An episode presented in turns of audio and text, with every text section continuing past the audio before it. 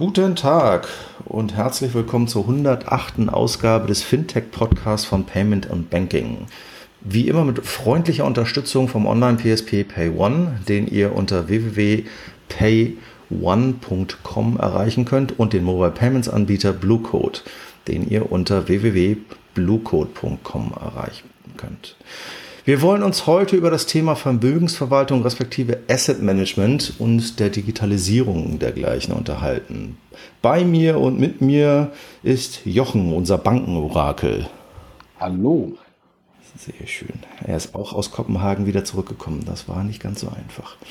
Wir haben zwei Gäste eingeladen, die sich auf sehr unterschiedliche Weise dem Thema angenommen haben. Zunächst einmal begrüßen wir Jan Kühne, Leiter digitale Strategien und Angebote der M&M Warburg und Co. aus Hamburg. Hallo Jan. Hallo, schönen guten Tag.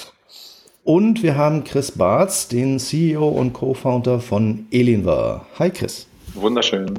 Hallo. Ein wunderschönen Hallo. Jan, äh, möchtest du vielleicht mal ein paar Sätze zu dir sagen? Ja, sehr gerne.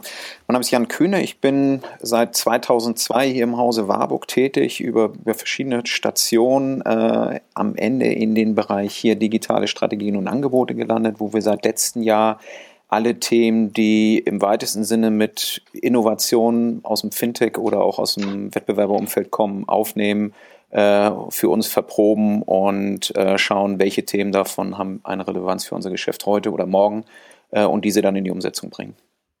Okay, sehr schön. Chris, möchtest du dich auch unseren Hörern vorstellen? Gerne. Also Chris Bartz, ich bin seit letztem Jahr Gründer und äh, CEO von Ellenvar. Davor war ich eine ganze Weile bei FinDeep und insgesamt jetzt seit knapp 20 Jahren im Banking unterwegs. Der eine oder andere kennt mich auch äh, als Vorsitzender des Arbeitskreises Fintech und Digital Banking beim Bitkom und freue mich, heute mal wieder hier zu sein.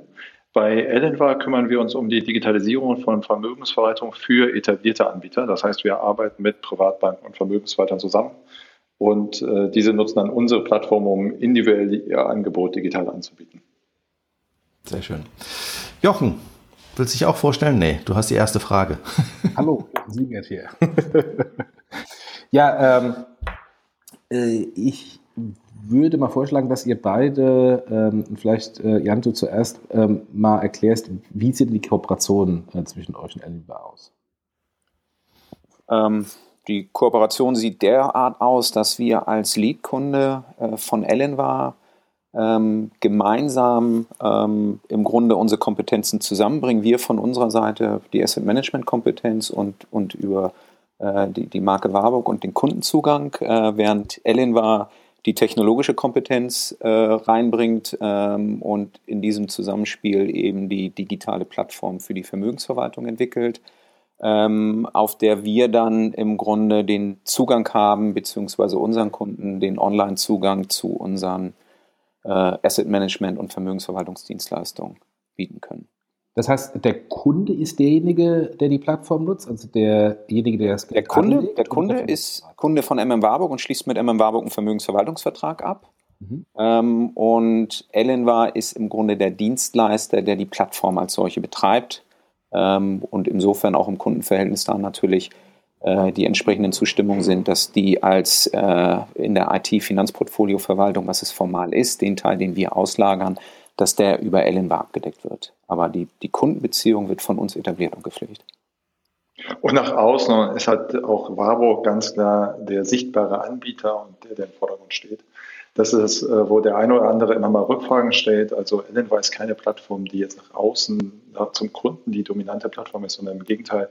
Wir arbeiten nur mit Partnern zusammen, die auch sehr stark ihre Marke, ihre Anlageexpertise und am Ende ihr Angebot äh, sozusagen abwickeln und darum auch nach außen dann die sichtbare Marke sind.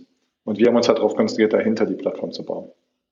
Das war für uns auch das entscheidende Kriterium, Ellen war auszuwählen äh, als Partner, weil wir nicht nur unsere Marke äh, irgendwie äh, über ein White-Label-Produkt äh, skalieren wollten, sondern wir wollten, wollten eigentlich äh, mit, mit, den Werten und unserer Anlagestrategien und der Kompetenz äh, Kundenbeziehung gewinnen darüber.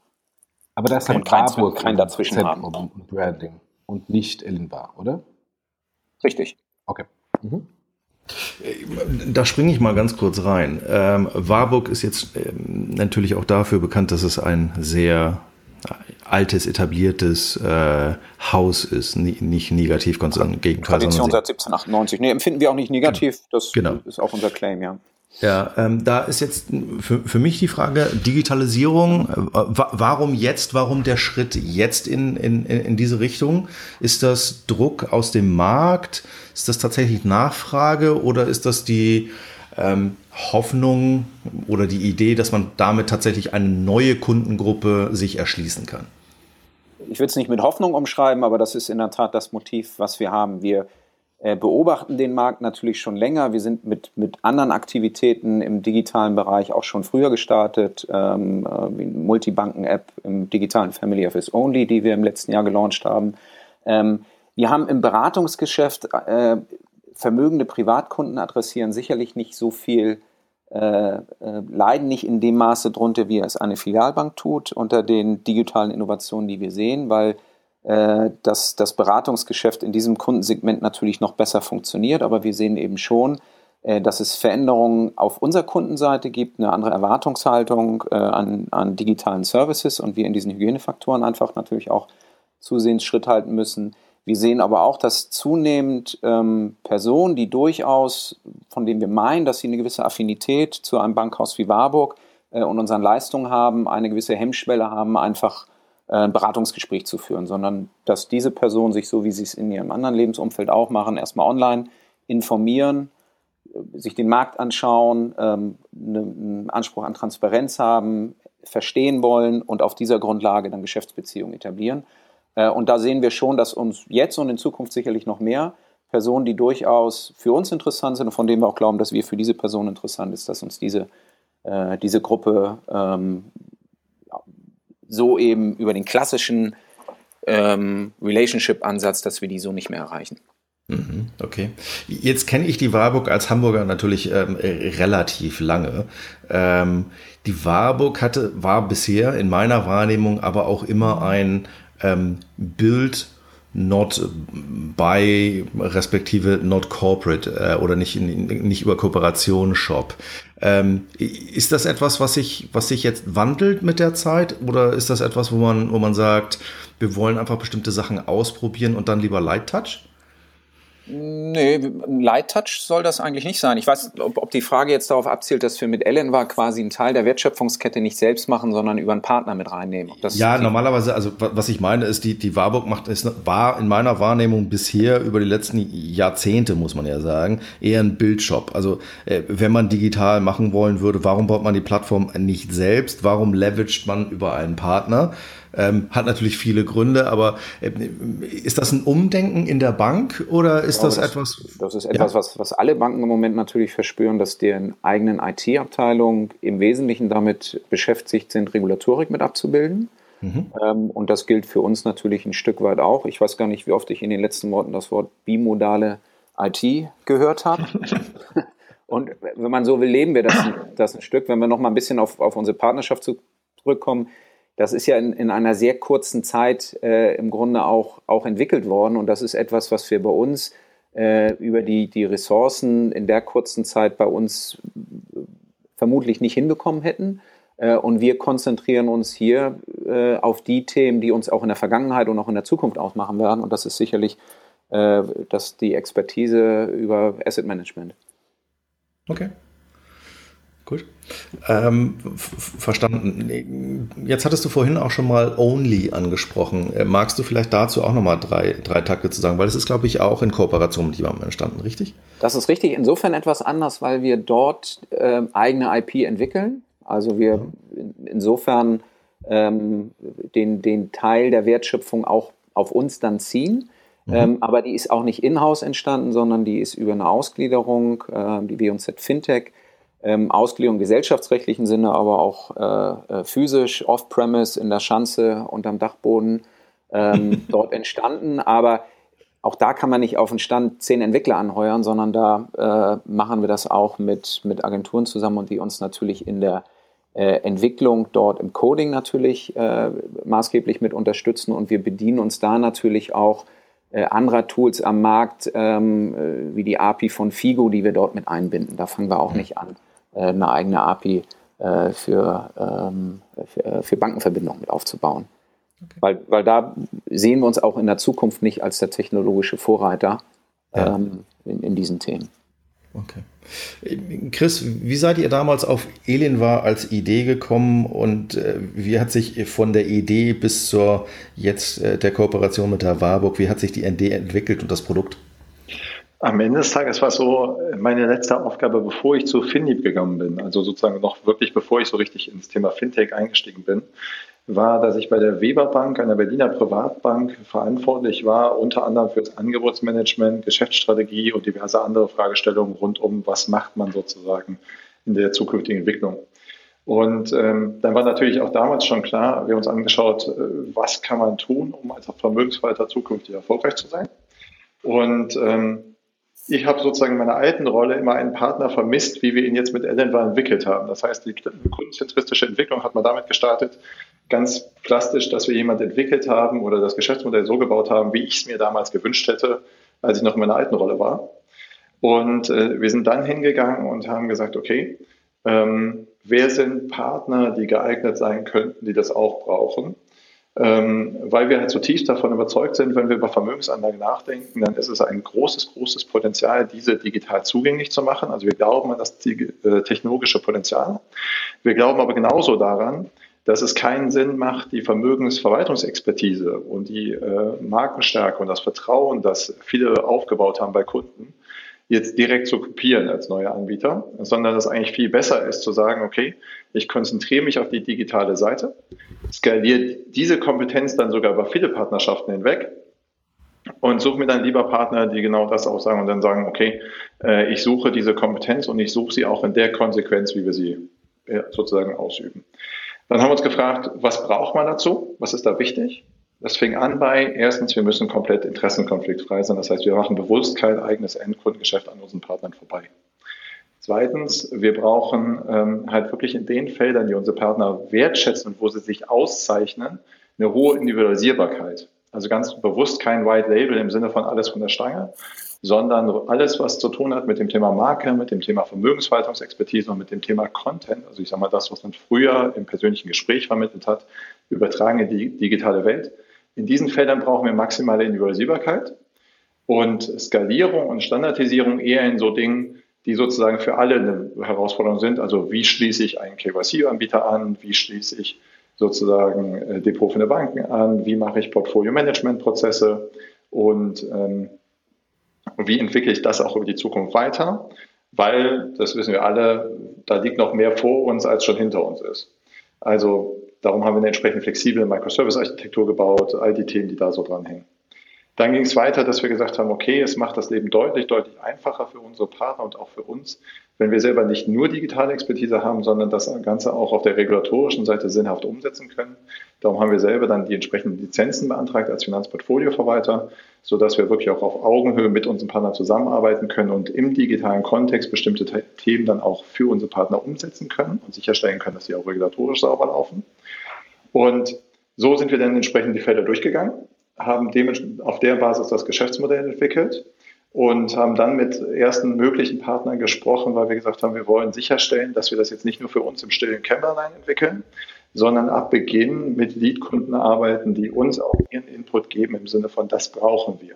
Um halt auch sicherzustellen, dass wir beispielsweise die Individualisierbarkeit auch wirklich so hinbekommen, wie unsere Partner die brauchen. Und wir freuen uns natürlich sehr, da Warburg sehr früh gewonnen zu haben. Und ich kann mich noch gut erinnern, wie wir letztes Jahr zusammensaßen und gesagt haben, das ist das, was wir sozusagen mit an den Tisch bringen. Und dann auch Jan und die Kollegen gesagt haben, okay, das passt sehr genau zu dem, was sie suchen. Und wir dann eigentlich schnell festgestellt haben, äh, das ist ein sehr, sehr guter Fit. Und ich würde sagen, das hat sich jetzt auch die letzten Monate in der Zusammenarbeit gewährleistet oder bewährt, ähm, dass wir genau aus diesen beiden Richtungen zusammenkommen und sagen, das ist halt die Ergänzung, die wir uns eigentlich auch vorstellen, beiderseitig.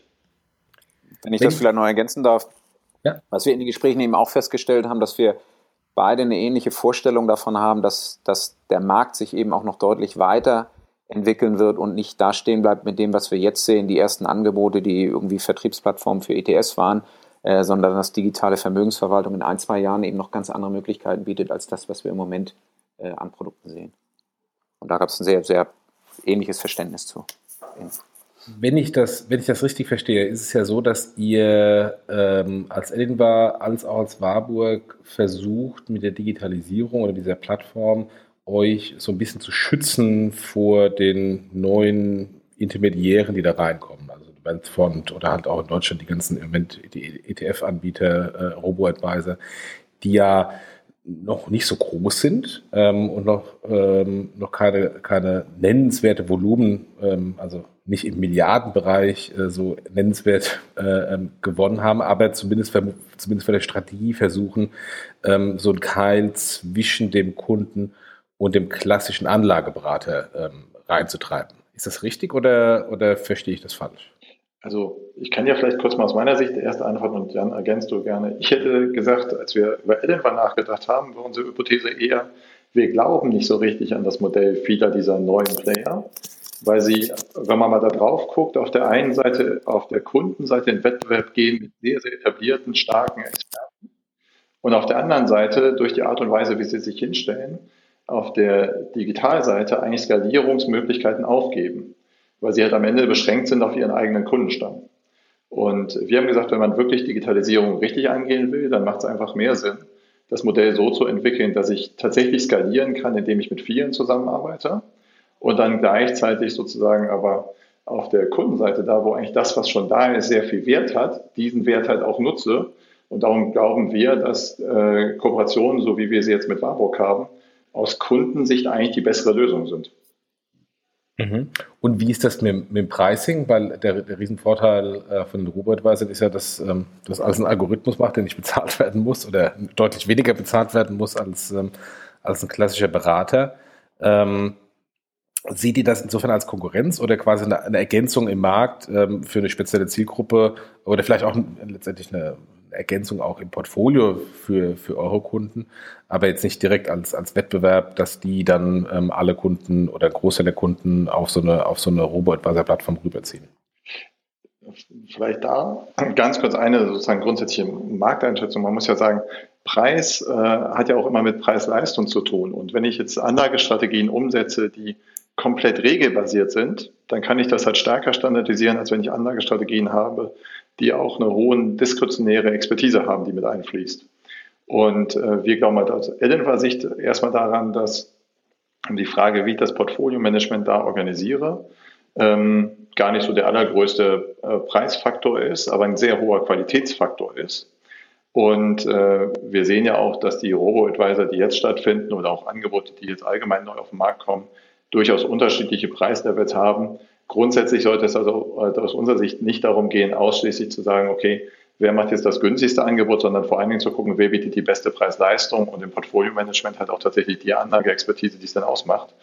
Ähm, denn am Ende des Tages muss man ja sagen, Vermögensanlage und äh, die unterschiedlichen Renditen, die da so erzielt werden, äh, da sieht man dann durchaus, äh, dass vom Gesamtergebnis für den Kunden Nachkosten äh, der Preis das eine ist, aber das andere ist halt auch das, was kaufe ich mir als Leistung ein. Und äh, da muss man sicherlich sagen, da gibt es auch viele Algorithmen, die sich dann noch nicht so richtig bewähren. Und äh, da gibt es Anlageexpertisen, die da deutlich mehr Erfolg erzielen.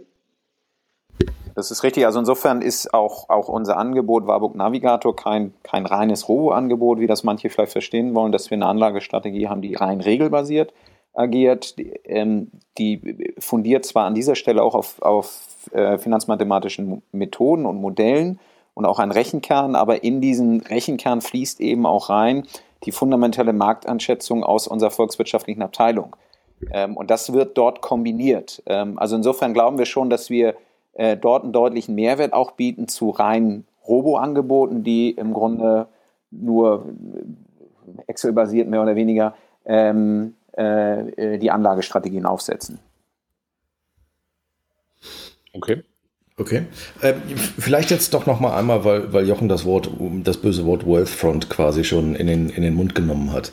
Ähm, Jetzt ist Wealthfront ja nicht unbedingt ganz klein, ähm, sondern wenn ich das so richtig nachgelesen habe, ähm, dann hat äh, die M&M Warburg in Deutschland äh, knapp 6 Milliarden, alte Zahl vermutlich, aber äh, die letzte, die ich gefunden habe, 6 Milliarden under Management. Äh, Wealthfront in den USA hat seit 2011 es auch geschafft, ein Portfolio von 6 Milliarden US-Dollar, äh, knapp 5 Milliarden US-Dollar aufzubauen. Ist, ist so jemand wie Wealthfront etwas, der ich will nicht sagen, euch schlaflose Nächte äh, bereitet bei der Warburg, aber nimmt ihr solche Leute ernst? Also Wellsfond würde ich jetzt nicht unbedingt dort als, als Beispiel nehmen, weil die natürlich, einmal ist es Amerika, der Markt ist dann natürlich sowieso ganz anders als hier. Ja. Aber das ist, die kommen ja in erster Linie über den Preis und bieten eben auch sehr, sehr, sehr kleinteilige Volumina an. Mhm. Äh, und ich glaube, der Beweis muss noch angetreten werden, inwiefern das betriebswirtschaftlich auch sinnvoll ist, was die da machen. Okay. Ähm, das muss man abwarten, ohne dass ich, dass ich da jetzt irgendwie in Details drin wäre. Ähm, wir haben 6 Milliarden Bilanzsumme. Asset under Management äh, sieht die Zahl zum Glück etwas anders aus. Da sind wir mit 53 Milliarden unterwegs. ähm, aber seid ihr noch einen Tick größer? Tick, ja, ein Tick. Aber Asset under Management, die Zahl ist natürlich sowieso immer mit Vorsicht zu genießen, weil man da natürlich auch ganz unterschiedliche äh, Werttreiber mit drin hat. Ist, ist es nur in der Depotbank, nur in der Verwahrung oder ist es wirklich äh, äh, der Asset Manager, der drauf sitzt? Da hängen dann natürlich dann auch ganz andere Asset Management Gebühren dann jeweils dran. Insofern muss man mit der Zahl immer ein bisschen vorsichtig sein. Wir sehen als, als Wettbewerb eigentlich, eigentlich weniger die Fintechs, die im Moment am Markt sind, was, was schon, wir beobachten das natürlich und finden, da sind auch wirklich gute Angebote dabei, keine Frage. Ähm, und wir glauben aber eher, dass andere Banken und, und einige davon sehen wir ja inzwischen auch, eben diesen Markt für sich auch beschreiten werden. Ähm, und in der Zukunft eben, ähm, das hat Chris ja auch gesagt, die Kunden durchaus ähm, ähm, mit einem gewissen Markenbewusstsein und das Vertrauen, was eine etablierte Bank mitnimmt, ähm, dann auch stärker auf Angebote im digitalen Vermögensverwaltungsbereich von Banken äh, sich anschauen werden und da wollen wir einfach stattfinden und das nicht nur unseren Wettbewerbern überlassen und stattfinden nach Möglichkeit relativ früh stattfinden. Mhm.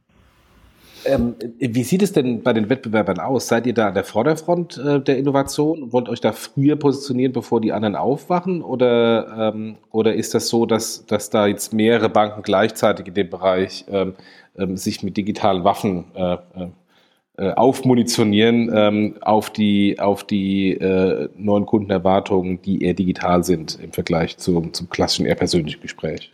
Chris hat da vielleicht noch den besseren Überblick, weil er ja auch mit anderen Partnern redet, aber ähm, nein, wir, die, die meisten Angebote, die wir sehen, sind aus dem Fintech-Umfeld. Wir haben einige wenige Angebote, wo eine Bank im Hintergrund ist, aber nicht unbedingt erkennbar. Ähm, es kommen aber jetzt die ersten Angebote eben raus, mit der, mit der Cominvest, ein Angebot gemacht hat, äh, was in diesen Bereich mit reingeht. Ein Vermögensverwalter, der mit, mit einem ähnlichen Produkt mit reingekommen ist. Und äh, auch die Deutsche Bank hat ein Angebot in diesem Bereich angekündigt, von dem wir nicht wissen, äh, dass es, dass es, äh, wann es kommt.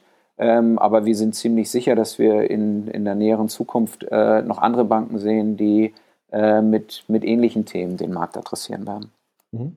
Also was wir halt vor allen Dingen beobachten, ist, dass jetzt halt tatsächlich es anfängt, dass die äh, Anbieter sozusagen auch entsprechende digitale Angebote schaffen, die tatsächlich auch in der Vermögensverwaltung eigentlich marktführend sind. Ich kann mich noch gut erinnern, als die ersten so neuen äh, Robo-Advisor dann im Markt gingen, dann kamen die immer mit so einem Claim, wir bieten eigentlich das Gleiche, nur jetzt auch digital. Ähm, was natürlich irgendwie komisch ist, weil ich sag mal, wenn ich Skoda bin, dann ist das auch noch nicht ganz das gleiche wie Mercedes, bloß weil es auch ein Auto ist. Und ähm, jetzt sehen wir tatsächlich, dass auch marktführende Anbieter sagen, wir geben jetzt auch, also bieten jetzt auch digitale Lösungen. Und in dem Kontext würde ich definitiv sagen, ist Warburg jetzt äh, unter den Für Innovationsführern, weil rein vom Zeitplan her und wenn man da drauf guckt, kommen die halt anderen jetzt halt erst so langsam. Und ich glaube, das ist auch ein Bestandteil, der sich hier halt gut auszahlt, dass wir halt auch sozusagen Entwicklungsgeschwindigkeit mit reinbringen konnten und dadurch in der Kooperation halt auch erfolgreich sind. Und nochmal vielleicht nochmal, warum, warum erst jetzt, wenn man so will? Die ersten Angebote, die wir gesehen haben, waren eben reines Zuführungsgeschäft im Grunde. Und das, wir wollten, wenn wir an den Markt gehen, eben etwas haben, Produkt, wo wir sagen, da steckt auch wirklich die Asset Management Expertise von, von Warburg mit drinne. Ähm, und ich glaube, an diesem Punkt sind wir eben jetzt, dass wir so an den Markt rausgehen können. Okay. Nochmal zu, zu, zu Ellenvar. Ähm, ihr habt ja in Anführungsstrichen, ihr wollt eine Plattform sein, die äh, technologisch äh, quasi so ist mein Verständnis, äh, das Asset Management, das digitale Asset Management ähm, ermöglicht, verbessert. Ähm, ich könnte böse sagen, ihr seid die bessere IT von, äh, von, von Asset Managern. Ähm, jetzt habt ihr aber auch im Gesellschafterkreis einen Asset Manager. Ist das ein Problem? Also für die Kunden in den Gesprächen oder ist das einfach nur hilfreich, weil die Leute sagen, ähm, na okay, die Leute, also Chris, du natürlich mit deiner Erfahrung, aber ähm, wenn, die, wenn die einen Gesellschafter drin haben, der denen auch schon Asset Management beibringt, dann muss ich das nicht machen. Also ist das, ist das hinderlich oder ist das, oder ist das gut? Also vielleicht einmal ganz vorneweg so zu diesem Besserati. Also was wir tatsächlich vom Anspruch her machen, dass wir gesagt haben, wir bieten alle Prozesse und all, die gesamte Wertschöpfungskette rund um das Thema Vermögensverwaltung digital ab und dann halt individualisierbar an den für unsere Kunden entscheidenden Stellen. Das ist so der Grundanspruch. Darum immer so dieser Dreiklang vollumfänglich digital individualisiert. Mhm. Als wir dann gesagt haben, okay, worüber reden wir da? Da muss man einfach sagen, und da wird jetzt ein bisschen äh, regulatorisch, also bitte bremst mich, wenn das zu sehr abdriftet, aber unsere Zuhörer sind ja auch regelmäßig sozusagen aus dem Fachbereich. Wir reden halt immer über wesentliche Auslagerung aus Sicht unserer Partner. Und ähm, das ist natürlich, auch wenn man so in Emma Risk und andere Bereiche anguckt, ist, ist, das schon etwas, wo man ein bisschen drüber nachdenken muss, wie man das macht, mit wem man das macht und was da vom Setup, Setup am meisten passt. Und natürlich bringen wir Dinge ein wie uns selbst, wie unsere Lizenzierung, ähm, wie andere Bausteine. Aber ich denke, wir haben von Beginn an gesagt, es hilft wahrscheinlich auch, wenn wir auch im Gesellschafterkreis äh, die gleichen Kompetenzen, also sprich auf der einen Seite unternehmerische ähm, Kompetenzen, aber auf der anderen Seite auch eine Stabilität und eine fachliche Expertise widerspiegeln. Aber die muss natürlich auch da interessenkonfliktfrei sein. Und da gefällt uns halt Talangs Asset Management ganz gut. Also vielleicht nochmal für die, die es nicht wissen, wir haben zwei große Gesellschafter dabei. Das eine ist FinDeep, der, die als Company Builder uns sozusagen auch auf der unternehmerischen Seite unterstützt haben und gerade uns auch dabei begleitet haben, dass wir ab Tag 1 sehr viele Ressourcen zur Verfügung hatten. Und auf der anderen Seite Talangs Asset Management und Talangs Asset Management macht halt am Ende des Tages auch nur B2B. Das heißt, die verwalten auf der einen Seite die Gelder des Talangs-Konzerns, haben da also sozusagen eine B2B-Expertise. Und auf der anderen Seite sind sie heute schon ähm, mit der gleichen Zielgruppe, nämlich Privatbanken und Vermögensverwaltern, unterwegs, wenn es darum geht, als KVG zusammenzuarbeiten. Also die sind dann als KVG äh, dort organisiert und bilden quasi Fonds ab. Und äh, darum haben wir schnell festgestellt, das ergänzt sich eigentlich ganz gut, weil B2B ist ja das, was wir auch machen. Und da gibt es dann sogar Zielgruppenüberschneidungen bei Privatbanken und Vermögensverwaltern. Und darum haben wir bisher auch keine kritischen äh, Reflexionen da bekommen, sondern ganz im Gegenteil eher positive Wertschätzung, dass es halt eine Sicherheit ausstrahlt, eine Stabilität ausstrahlt und strategisch sozusagen viel Sinn macht, ähm, dass man da einen Partner hat, der auch langfristig dafür sorgt, dass wir keine Interessenskonflikte befürchten müssen. Okay, da komme ich gleich nochmal drauf zurück. Die gleiche Frage natürlich äh, äh an Jan. Ähm, äh, war das quasi so, so wie Chris gerade gesagt hat, für euch eher ein, ein positives Merkmal im Sinne von, äh, da sind auch Leute im Gesellschafterkreis, die Ahnung davon haben und die sind nicht meine Konkurrenz äh, und oder ein kleines Bauchgrummeln? Nö, ist eher positiv gesehen worden. Es sind sicherlich, daher werden Adressen hätten dabei sein können, die für uns ein Ausschlusskriterium sind, äh, wo wir gesagt haben, nee, das ist kein Partner, mit dem wir an der Stelle zusammenarbeiten können, weil man sich eben zu stark im Wettbewerb äh, gegenübersteht. Bei der Talangs gilt das nicht. Ähm, wir sind ja auch ein bisschen länger am Markt, insofern gibt's da, ist die Adresse Talangs nicht unbekannt und, und Warburg nicht unbekannt, also gibt es da auch durchaus die eine oder andere positive Verknüpfung drüber. Ähm, und die Stabilität im Gesellschafterkreis ist wichtig. Und wir haben mit Marco Neuhaus bei euch, Chris im, im Gründerteam natürlich auch jemand dabei. Und das haben wir in den Workshops eben gesehen dass es gut ist, wenn man mit einem Fintech spricht, was nicht nur von der Technologieseite kommt, sondern eben auch äh, die Themen, die uns im Geschäft treiben, im Asset Management treiben, da auch ein Verständnis für mitbringt. Ja, ich glaube, okay. ich glaube, das ist eine Grundvoraussetzung für alle erfolgreichen Fintechs, weil nur Technik kann jeder. Ja. Ähm, ja.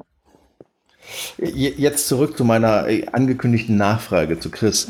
Ähm, äh, äh, dadurch, dass du jetzt einen B2B Asset Manager drin hast, schließt du im Endeffekt aus, dass es ein Alien war, mal ein B2B Case bauen wird, also Digitalisierung für B2B Asset Manager? Nö. Also wir, wir sind B2B, also, also wo, was wir ausschließen und womit wir ein Problem hätten, wäre sozusagen B2C, im Sinne von, dass ja. wir ein eigenes Endkundengeschäft haben, sozusagen ohne Partner, aber alles, was mit Partnern stattfindet, würden wir per se erstmal nicht ausschließen.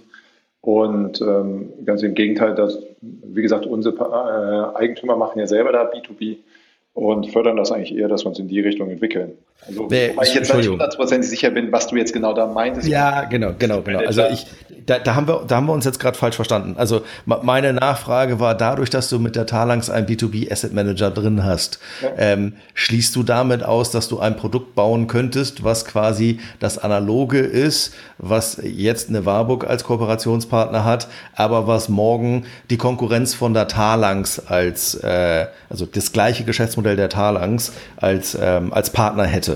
Das meinte ich mit B2B. Also. Also würde ich jetzt momentan nicht sehen. Ähm, also wenn wir jetzt wirklich so in institutional gehen, also sowas wie Verwaltung von Konzerngeldern eines Talangs-Konzerns, ähm, dann hätte ich gesagt, dann ist das eher etwas von, was von der Entwicklungsstrecke noch ein bisschen weiter runter ist, äh, die, Zeit, die Zeitachse. Mhm. Äh, was wir aber nicht ausschließen würden, sondern wo ich dann eher davon ausgehen würde, dass wenn wir mal sowas entwickeln, dass das, dass dann sozusagen Talangs Asset Management wahrscheinlich die ersten Kunden wären.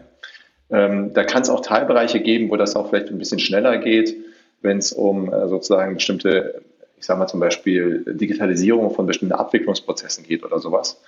Ähm, aber für uns ist das momentan kein Kernfeld, von daher beschäftigen wir uns da auch nur am Rande mit, würde ich aber auf keinen Fall ausschließen. Aber das, das wäre natürlich der Punkt. Wir würden als, als Kunde dann gegebenenfalls natürlich schon wieder etwas anders draufschauen, weil wir eben im Verbund auch zwei KVGs haben. Ja. Also insofern wäre das dann eine andere Situation, aber Talangs macht kein Private Wells. Insofern ist das, ist das sauber. wieder emissionslos, ja. Genau.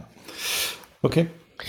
Jan, ähm, und äh, Chris natürlich auch erstmal an, an Jan äh, die Frage, wie seht ihr denn eigentlich die Zukunft ähm, im, im digitalen Asset Management ähm, und was sind die Herausforderungen jenseits von dem, was ihr jetzt schon mit der Kooperation ähm, ähm, umsetzt. Wo geht's weiter? Was sind die Themen, die euch dann jetzt noch darüber hinaus treiben?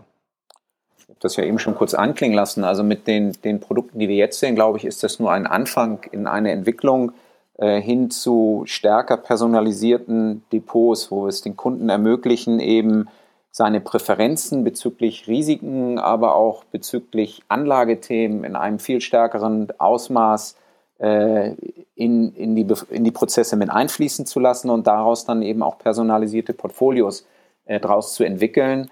Ähm, dass das, wenn das digital abgebildet werden kann und eben auch in, in Losgrößen, die im Private Wealth Management dann noch sinnvoll adressiert werden können, das ist eine Entwicklung, die wir an der Stelle sehen. Die, die mag vielleicht etwas kleiner anfangen, dass man neben dem, dem, dem Core Investments nochmal Satellite Investments stellt, die bestimmte Themen wie Nachhaltigkeit, Elektromobilität, äh, Emerging Markets oder ähnliches spielt ähm, und daraus sukzessive sich dann das äh, fortentwickelt. Mhm. Und Chris? Also würde ich absolut unterstreichen. Also ich glaube, die ganz große ähm, oder die ganz große Kernentwicklung bei Digitalisierung ist immer auch sehr stark Individualisierung und für den Nutzer individuell noch passendere Lösungen. Und äh, vor dem Hintergrund gehen wir auch davon aus, dass es äh, dazu kommen wird, dass wir nicht das, was man teilweise momentan noch im Markt bewegt, so, äh, beobachtet, so ein paar wenige Musterportfolien sieht, sondern dass stattdessen wirklich sehr, sehr individuell für den jeweiligen Kunden entsprechend seiner Ziele, Präferenzen und so weiter eine sehr, sehr individuelle Lösung entsteht. Und dass man da auch immer besser wird im Lernen für den Kunden das perfekt Mögliche abzubilden. Und das wird natürlich dann ergänzt um Dinge so und Fragestellungen wie, was ist der Zugangskanal, den er dabei nutzen möchte, was ist der Kommunikationskanal, und so weiter. Also wird es technisch auch ein paar Veränderungen geben und Weiterentwicklungen geben. Aber der Nukleus ist sicherlich die immer stärkere Individualisierung und darum halt auch aus unserer Sicht so interessant für den äh, Anleger, sich dann zu fragen, okay, zu, zu welchem Partner gehe ich da? Und da glauben wir auch wieder, da dreht sich, schließt sich der Kreis wieder, dann sucht er sich halt gerne Partner, die das entsprechend auch abbilden können. Jetzt reden wir, ähm, machen wir mal kurz den Schwenk, ähm, weil wir sehr viel über Individualisierung reden ähm, und machen den Schwenk zu äh, Dr. Sommer, nämlich Teenage Sex. Jeder redet über AI, keiner hat Ahnung davon. Hyper, Hyperindividualisierung heißt ja, und das leben uns die Amerikaner ja vor, gerade unsere Gaffers, heißt AI raufschmeißen, unheimlich viele Daten und exakt für n gleich 1, nämlich Jochen oder Raphael, und wir sind im Leben nicht irgendwie Kunden der Warburg und werden es vermutlich auch nie werden, schade. Ähm, Warburg Navigator vielleicht. okay, danke. danke für die Blumen, aber mal gucken. Ähm, Ist, ist das ein Thema, wo ihr sagt, ja, wir gucken uns AI an, auch wieder die Frage natürlich an beide. Ja, wir gucken uns AI-Technologien an, um diese Hyperindividualisierung hinzubekommen. Also vielleicht kann ich da ja mal starten, Jana, ganz gerne. Also von dem, was wir jetzt zum Beispiel dann uns angucken als das, was wir in der Plattform bereitstellen, dann finde ich immer AI klingt immer so, sehr, sehr hochgefahren. Also ich würde es jetzt noch nicht sofort äh, komplexeste künstliche Intelligenz nennen, aber was wir schon natürlich uns anschauen. Wir reden über Machine Learning am Ende des Tages immer. Genau. Ne? Was wir eher sozusagen uns anschauen, ist genau das. Ich sage, ich nenne es immer so ein bisschen die sanfte Intelligenz und die äh, Machine Learning, schlauere Datenanalytics die damit anfangen, dass ich erstmal die Daten sozusagen sauber und analysierbar zur Verfügung habe und dann halt unsere Partner dabei zu unterstützen, entsprechende Learnings auch umsetzen zu können. Dann gibt es einfache Use Cases dahinter, wie Restriktionen auf der Einzelkundenebene. Da gibt es komplexere, wie, wie kann ich die Daten, die in so einem Kunden-Onboarding-Prozess entstehen, gut verknüpfen mit den Portfolio-Management-Daten, um dann einen sozusagen besser zum Kunden passende Strategien zu entwickeln. Und das kann ich halt dann steigern.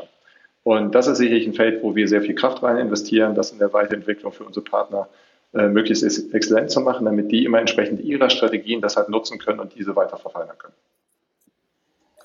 Ja, wenn ich das ergänzen mag, es ist, glaube ich, nicht nur, einmal natürlich nicht nur eine Frage der, der, der Algorithmen, die man programmieren kann, sondern ist man auch in der Lage, ähm, losgelöst davon, äh, über fundamentale Markteinschätzungen äh, auch diesen Systemen gewisse Vorgaben zu machen, von denen man glaubt zum Beispiel, wie entwickelt sich Euro zu US-Dollar, eher Übergewichten, Untergewichten etc. Mhm. Kann, man, kann man solche Sachen in den Anlageprozess, wie kann ich die da sinnvoll mit einsteuern und, und da ist es dann, wo wir als Bankhaus natürlich auch wieder einen Mehrwert haben zu, zu einem Anbieter, der nur rein von der Technologie kommt und eben diesen, diese, nicht die Stärke hat, sich auch eine, eine Meinung zu erlauben ähm, zu Märkten ähm, und eine ja. Markteinschätzung.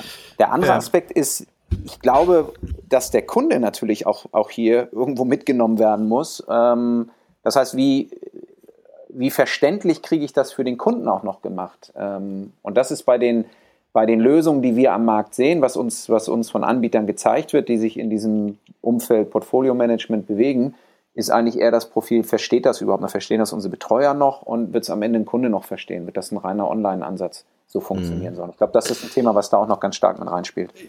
Eine Nachfrage dazu, weil am Ende des Tages, äh, ich meine, dass äh, Machine Learning und Algorithmen funktionieren, äh, zeigen die Hedgefonds. Ist, ist ja nicht ganz, ganz äh, also alles, was so Mikrosekunden-Trading ist, äh, funktioniert nur noch auf Algos.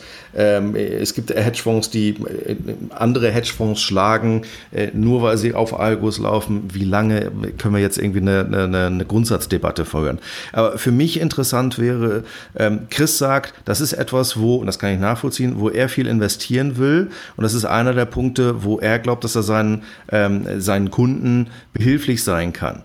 Ist das nicht eigentlich IP einer Bank? Äh, ich meine, ich stelle mir das, das Haus Warburg vor und ich sehe im Endeffekt nicht nur einen Topf voll Geld und äh, ein schönes Haus an der Alster, sondern ich sehe vor allen Dingen eins, ich sehe unheimlich viele Daten und ich sehe unheimlich viele Daten über im Notfall äh, Private Wealth und High Net Worth Individuals über Generationen hinweg, wo ich am Ende des Tages mir vorstelle, dass ich, wenn ich diesen Datenschatz heben kann, schon sehr viel Einblicke gewinne in was da passiert und äh, wie, äh, wie am Ende des Tages ich diese, diese Kunden adressieren kann.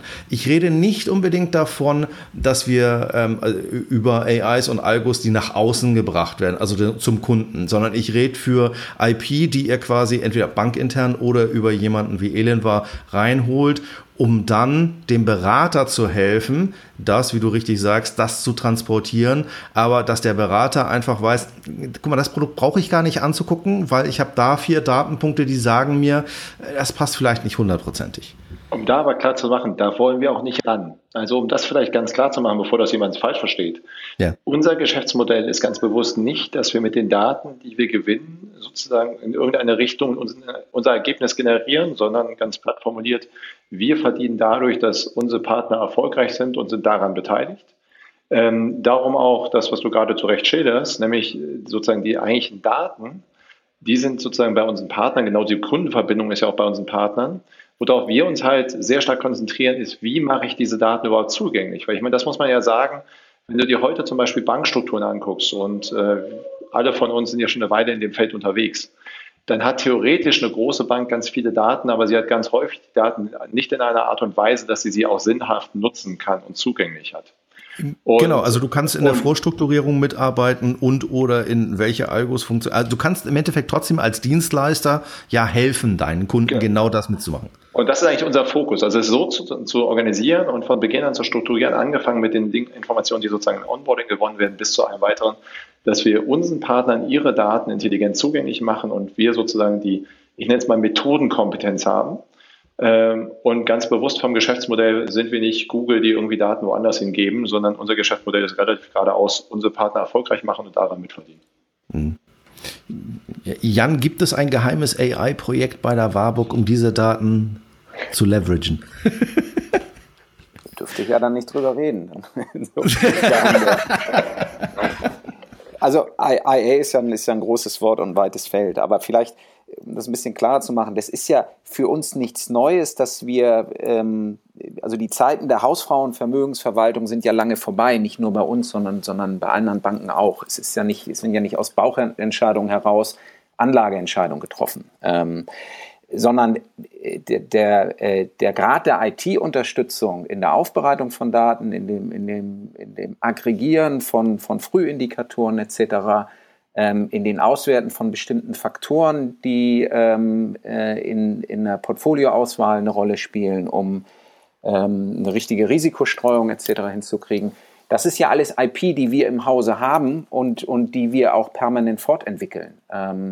Und ich glaube, die muss man auch in der, als, als Bank, wenn man den Anspruch hat, muss man die auch selbst im Hause haben und zu verstehen. Zu meinen, man könnte in zwei, drei Jahren das alles kaufen ähm, und müsste quasi von, von Anlagestrategien äh, wäre dann befreit ähm, und, und der Computer rechnet dann schon das richtige Ergebnis für die Kunden aus. Da sehen wir uns in der Zukunft nicht, sondern ich glaube, das ist, ist eine von der Kernkompetenz, die wir haben, die wir brauchen, die wir auch IT-seitig abbilden wollen. Okay, super. Ähm, vielen Dank. Ich glaube, ein besseres Schlusswort hätten wir quasi nicht finden können. Ähm, vielen Dank nochmal dafür, dass ihr in den Podcast gekommen seid. Ähm, war eine spannende Einsicht ähm, in eure Kooperation. Alles Gute dafür. Ähm, und natürlich freuen wir uns über die Einladung von Jan, den Navigator benutzen zu dürfen und dann, dann noch in Ohnmacht zu fallen, was das Minimum Anlagevermögen ist, was wir da bringen müssen. vielen Dank für die Einladung, vielen Dank für die Möglichkeit, das vorzustellen. Danke auch. Absolut, vielen lieben Dank. Gut, das bringt uns zu unserem nächsten Menüpunkt, hätte ich beinahe gesagt. Ähm, ähm, Jan und Chris, ihr könnt dabei bleiben, äh, genau. ihr könnt aber auch rausgehen, wenn ihr möchtet. Ja, genau. Oder geht einfach auf Mute auf und dann genau. geht der Rest genau, von alleine. habe ich doch verstanden. Ja, genau. So, Jochen, Kopenhagen. Ja, ähm, ich habe schon hier bei Twitter einen Kommentar gesehen nach unserem Resümee-Artikel nach dem Motto, ja, es hat offensichtlich gut geschmeckt, weil das Titelbild unseres Artikels war.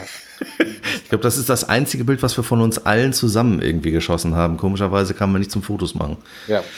Ja, es war anstrengend, äh, ähm, wie, wie so viele Messen und Konferenzen, wo man ähm, in einem äh, ganzen Tag in irgendeiner abgeschlossenen Halle ist äh, und äh, Back-to-Back-Meetings hat und ganz viele Leute trifft. Ähm, aber es war, es war ähm, sehr, sehr wert. Also ich fand die äh, Konferenz super, die Money 2020, ähm, äh, sehr viele Leute wieder getroffen. Ähm, ja, wer mehr lesen möchte, sollte unser Summary äh, im Payment Banking lesen. Genau. Ähm, dann springen wir in die echten News der Woche. Fangen wir an im Banking-Bereich. Es gab eine kleine Bombe auf der äh, sollte man vielleicht heutzutage nicht mehr sagen. Es gab ein schönes Announcement ähm, während der Money 2020 und zwar Visa und Klarna. Ja. Spannend. Das, Oder warum machen sie es? Das hat mir in dem Moment erstmal den Mund aufstehen lassen. Ähm, also, äh, wenn man sich mal den Kuchen anschaut im deutschen E-Payment, ähm, spielt die Kreditkarte ähm, keine Rolle, weil Rechnungskauf so wichtig ist. Ähm, und wenn man sich die Strategie von Klarna anschaut, ähm, ist das quasi eine Kreditkarte Light. Ich versuche über mehrere Händler mit dem Klarna-Konto einzukaufen, bekomme Ende des Monats eine Rechnung. Ähm, Jetzt gab es schon mal so eine, so eine Firma, die Visa und Mastercard herausgefordert haben, namens PayPal. Äh, die haben sie groß werden lassen und jetzt können sie kaum noch einholen, auch wenn immer noch mal eine Wette steht, dass irgendwann Mastercard PayPal kauft. aber ähm, was Visa da gemacht hat, ähm, ist äh, sehr smart ähm, und folgt auch so eine Pattern. Sie haben Klarna, ähm, sie hatten lange Zeit äh, schon vorher Stripe, sie hatten Square. Also all die Bereiche, in denen, ich habe es bei uns im Money 2020 Artikel so schön äh, formuliert, in denen PayPal so ein bisschen bequem und lahm geworden ist und wo PayPal hat zugelassen hat, dass da links und rechts Dienstleister entstanden sind, die eigentlich das PayPal-Geschäft machen müsste oder wo PayPal dieses Geschäft machen müsste, wo die Dienstleister entstanden sind. Also sprich Square, äh, weißt du selbst, im SMI-Bereich, ähm, äh, Kartenakzeptanz, wo PayPal ja eigentlich herkam, Stripe im äh, Payment-Bereich, äh, im, äh, ähm, im Gateway-Geschäft auf Basis von Schnittstellen. Äh, da hat man später irgendwann, weil es man das nicht hinbekommen hat, Braintree übernommen. Ähm, und nun Klarna. Da hat übrigens äh, PayPal auch vor einiger Zeit äh, BillSafe in Deutschland übernommen und Bill Me in den USA. Aber obwohl sie eine deutsche Tochter haben und eine US-Tochter, haben es bis heute nicht geschafft, das Geschäft wirklich international ähm, nach vorne zu bringen, was Klarna geschafft hat.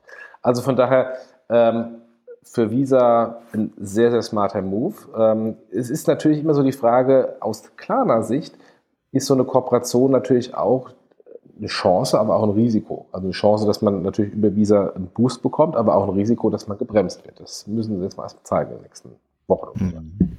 Ich, ich fand es recht interessant, weil, wie du gesagt hast, eben, irgendjemand hat bei Visa verstanden, äh, nicht einen zweiten PayPal-Moment.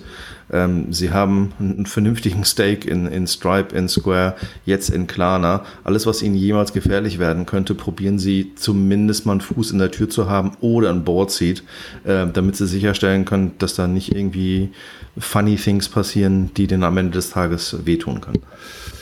Aber es war, glaube ich, schon das Announcement, was äh, herausstach aus der Money 2020. Dann ähm, Deposit Solutions sticht die internationale Konkurrenz aus ähm, von der Welt. Ja, also ähm, nicht klarer. Ähm, Weltsparen sind immer noch größer. Ähm, also insofern ähm, finde ich, find ich etwas übertrieben, die, die Überschrift, aber ähm, dass Deposit Solution jetzt 2 Milliarden Asset Under Management hat äh, im Festgeldbereich, ist beeindruckend, vor allem auch die Geschwindigkeit. Wann haben sie eine Milliarde äh, announced und jetzt die zweite Milliarde? Also man sieht dann schön Hockeystick und exponentielles Wachstum. Ja, herzlichen Glückwunsch dazu natürlich. Ähm, ansonsten hat Miriam einen schönen Artikel, ähm, ich glaube auch in der Welt. Äh, wem gehören meine Bankdaten? lesenswert. Ähm, ich, ich, musste ein bisschen schmunzeln. Ähm, wir reden immer noch über Daten und Datenhoheit. Ähm, es gab ja dieses, in Anführungsstrichen, ich will nicht sagen Desaster, aber schon ein bisschen peinliches Fiasko, wo die Deutsche Post und Real ähm, Facial, Facial Recognition machen wollten in der, ähm, in der Filiale und Real dann ähm, sehr schnell wieder zurückrudern musste. Das Thema ist noch nicht gegessen. Ähm, das dürfte interessant werden, was da kommt. Starling Bank kommt nach Europa, Irland, also nah dran. Ähm, aber, was glaube ich fast interessanter war, announced eine Open Plattform, also ein Marktplatz für Banking Solutions. Ja, auch das ist jetzt nichts Neues. Eine Temenos hat sowas, ähm, ich glaube, eine BBVA hat auch äh, schon an sowas gearbeitet. Ähm, aber es ist ein klarer Trend. Also wir sehen da mehr und mehr. Ähm, und ähm, äh, ich bin mal gespannt, wann, so, wann da der erste Anschlag auch in Deutschland passiert. Mhm. Dann gab es einen interessanten Artikel, der quasi schon, wir reden alle noch über Challenger Banks, jetzt kommt schon der erste, der redet über die Consolidation of Challenger Banks. Ähm, auf Bank Next, Link haben wir in den Show Notes. Ich fand den interessant. Ich weiß nicht, ob ich dem unbedingt zustimme, dass es jetzt schon losgeht. Nee, viel zu früh. Aber ähm, wenn man jetzt nicht äh, den Zeitpunkt ähm, für, für bare Münze nimmt, der Inhalt finde ich auch in Ordnung. Sie wird früher oder später kommen, aber kurzfristig glaube ich auch nicht dran. Genau. Dann ähm, ist eigentlich eine News gehört in sowohl Banking als auch äh, in SureTech. Number 26 oder N26 kündigt einen digitalen Versicherungsservice an. Ähm, ist das gut? Verzetteln die sich jetzt? Nee, finde ich gerade, die machen es gerade richtig, weil ähm, ähm, das, was Number 26 ja macht, ist letztendlich ähm, eine Bank nachzubauen, ohne ähm, wie viele Banken alle Bankprodukte mehr oder weniger schlecht oder gut ähm, im eigenen Haus zu entwickeln. Also sie sagen ganz eindeutig, wir wollen die Besten sein in, auf der Plattform und picken sich die besten Fintechs heraus ähm, für die Produkte im, im Kontext für Cross-Selling des Kunden. Also in dem Fall mit Clark. Ähm, sie haben, ähm, ich glaube, mit, mit Weltsparen im Deposit-Bereich ähm, die Anführungsstrichen besten äh, Konditionen bei, bei Anlageprodukten. TransferWise auf der. Ja, TransferWise in Anführungsstrichen den besten und schnellsten Cross-Border Payment Service. Ähm, das ist nicht eine Verzettelung, das ist letztendlich ähm, der Aufbau einer Vollbank mit sämtlichen Bankprodukten, so wie man es bei jeder Sparkasse und Raiffeisenbank kennt, nur ähm, eben nicht in-house, sondern mit den Besten, was sie draußen in der Industrie finden konnten. Die Frage ist, wann Sie, wenn einer dieser Services so gut wird, dass Sie da den Dienstleister rauskicken und es selber nachbauen. Klar, das kann, das ist immer eine Option, klar. Ähm, dann ein, äh, ich fand den Artikel extrem äh, gut.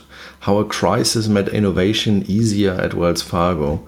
Ähm, Wells Fargo ist letztes Jahr durch ein paar Krisen durchgelaufen, wo ähm, Falschberatung oder nicht gute Beratung, äh, eine Selbstbedienungsmentalität äh, aufgedeckt wurde. Und äh, im Zuge der Aufarbeitung ähm, hat sich ein wenig die, die Corporate Culture gewandelt bei Wells Fargo, die man vermutlich immer noch unterschätzt, aber sie sind halt eine der größten Banken in den USA.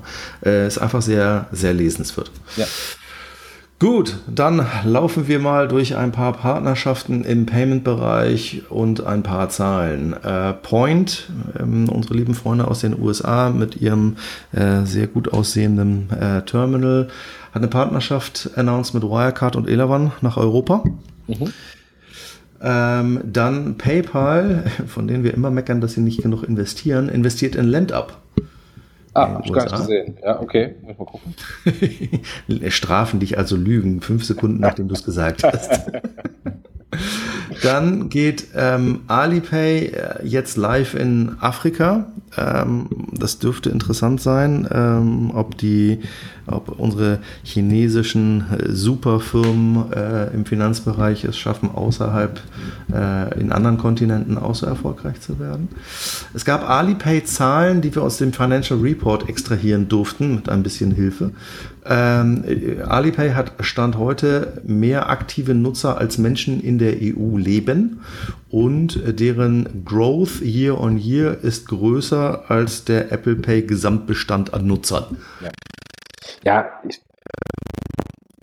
ich glaube, ich glaub, dieses Thema müssen wir sowieso äh, oder wollen wir auch im Podcast als auch bei der BEX ähm, ähm, ein bisschen tiefer mal anschneiden und zeigen, ähm, weil das ist äh, eine Riesenwelle und wir gucken ja. immer nur nach, ähm, nach Westen. Wir sollten eigentlich viel mehr nach Osten schauen.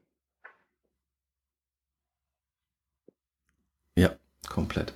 Ähm, gehen wir ein wenig in den Bereich Krypto. Ähm, Daimler gibt einen Corporate ja. Bond über 100 Millionen das auf der Blockchain ist, aus. Wir sind immer so kritisch äh, okay. äh, gegenüber Blockchain. Ähm, das ist ein perfekter Use Case, Backend Use Case. Ähm, und da wird es auch viel Optimierungspotenzial geben.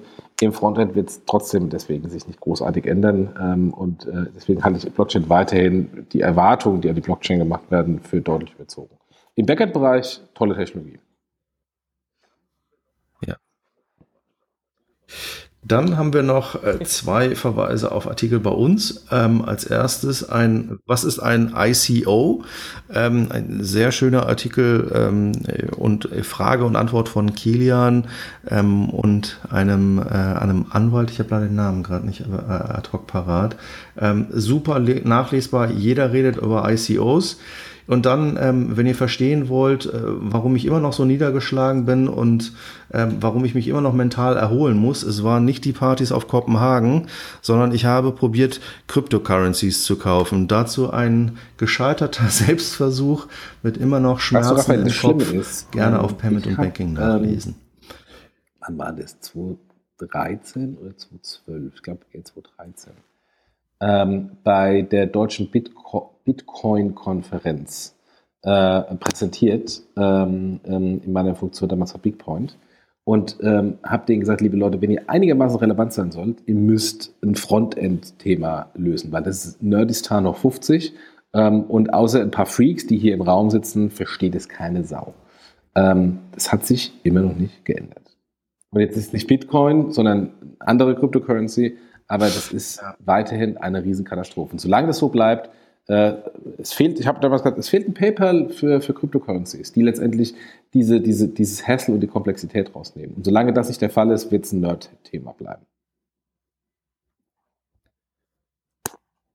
Ja, es fehlt einfach jemanden, der mit den 100 Millionen Funding, genau. die sie genau. alle im ICO machen, mal einen UXler einstellt, äh, der nicht früher bei Linux gearbeitet hat. Genau. So.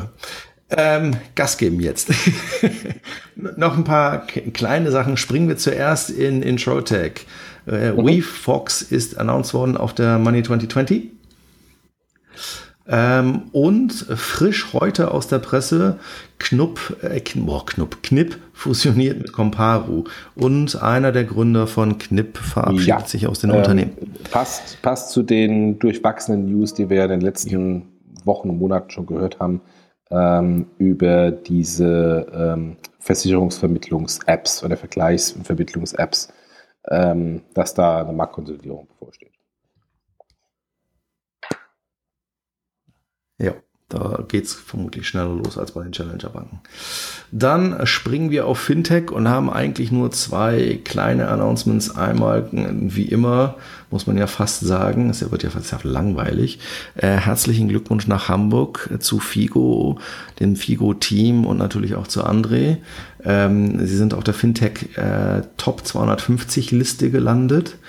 Ähm, als einer der Top 250 Most Disruptive, Most Growth, bla, was auch immer Fintechs. Und es ist eigentlich nicht Fintech, aber das iPhone ist zehn Jahre alt geworden und ich glaube, wir hätten viele Themen gestern, nicht, wenn wir ähm, dieses blöde Spaß gemacht, äh, zum x-ten Mal wieder, seht ihr wieder sensationell, die Keynote anzuschauen äh, von Steve Jobs, die er damals bei der iPhone-Einführung gemacht hat. Und alleine, wenn er da auf die Bühne geht und selbstbewusst, ähm, vielleicht auch ein bisschen größenwahnsinnig, ähm, sagt, das ist hier, das verändert wieder alles ähm, und sich über die Wettbewerber äh, lustig macht. Er hat voll ins Schwarze getroffen. Er hat voll ins Schwarze getroffen. Und vor allem das Lustige ist, äh, man muss auch mal die, die Reaktion des, der Publikumsteilnehmer anschauen. Das, was eigentlich groß geworden ist, ist nicht der iPod und nicht das Telefon mit Ding, sondern das, wie er damals sagte, Internet Communication Device. Das hat das Ding groß gemacht und das hat damals keiner verstanden. Da haben sie immer so ein bisschen so höflich geklatscht, weil sie den iPod äh, eigentlich viel geiler fanden.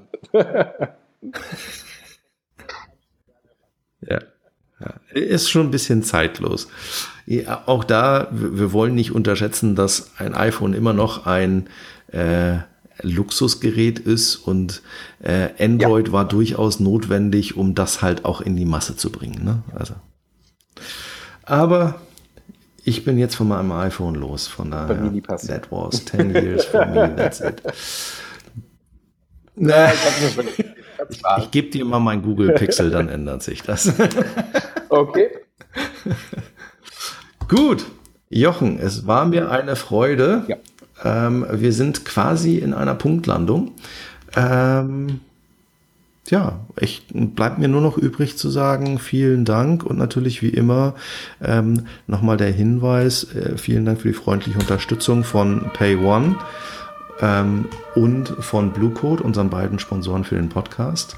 Und der Hinweis natürlich auch noch auf das neue Event von Payment und Banking, nämlich die Banking Exchange. Banking wie ihr findet unter, jetzt muss ich gucken, ob das .com ja, genau, das war nämlich, ne, da, da, sind wir nämlich jetzt beide ein bisschen unsicher. War das? Nein, es ist die Banking Exchange, Banking-Exchange. Ah, verdammt. Äh, Programm ist schon da. Äh, Speaker sind wir noch in der Mache. Da, ähm, da haben wir schon gerne. etliche interessante Confirmed bekommen. Wir wollen es erst nochmal äh, nennen, wenn es auch ähm, wirklich äh, für jedes Panel äh, wir mindestens die Hälfte der Speaker confirmed haben. Da sind wir noch ein bisschen am am Arbeiten. Aber die Keynote-Speaker haben wir da, kommen wir mit einem super interessanten Programm. Schaut einfach Programm, äh, Programm und das ist wie immer eine, eine Invite-Only-Konferenz. Diejenigen, ähm, die gerne dazukommen möchten und noch keine Einladung bekommen haben, bitte einfach ähm, über den Anmelde-Button ähm, ein Signal schicken, dass sie gerne eingeladen werden und dann äh, gucken wir mal. Genau, dann bleibt Mach's mir nur noch zu sagen, Jochen, ich wünsche dir ein schönes Wochenende. Bis dann. Tschüss.